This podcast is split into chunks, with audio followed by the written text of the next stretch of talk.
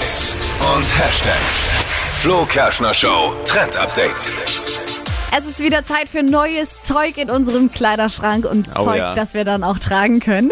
Und wenn man aktuell auf der Suche nach Sommermode ist, vor allem für Männer, dann springt einem das definitiv entgegen. Es Oh. sind nämlich angesagt jetzt Männerhemden mit kurzen Ärmeln. Ja, wirklich. Ja, Ja, ich hab's auch schon gesehen. voll. Und es sind nicht so, so normale kurze Ärmel, wie man es halt beim T-Shirt hat, sondern die Ärmel, die gehen so ein bisschen bis zur Armbeuge. Ja. Und sind so weiter die Hemden und jetzt auch natürlich ähm, super bunt und ganz viele Muster, so Hawaii-Hemd typisch voll angesagt. Also ich finde das auch cool. Ich habe am Wochenende auch online geshoppt und habe das auch gesehen.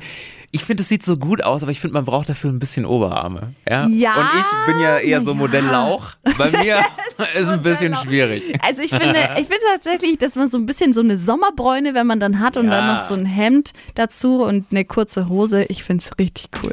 Ich finde es deswegen cool, weil ich meine kurzarmlichen Ha- Hawaii-Hemden 1988 nicht weggeschmissen habe. Ja, der Retro-Look ist zurück. Du kannst sie jetzt so anziehen. Also entweder ihr Wow, kauft euch wow, neue wow. oder tatsächlich Secondhand gibt's mega viele. In Dippis Fall vielleicht eher neu kaufen. Aber gut.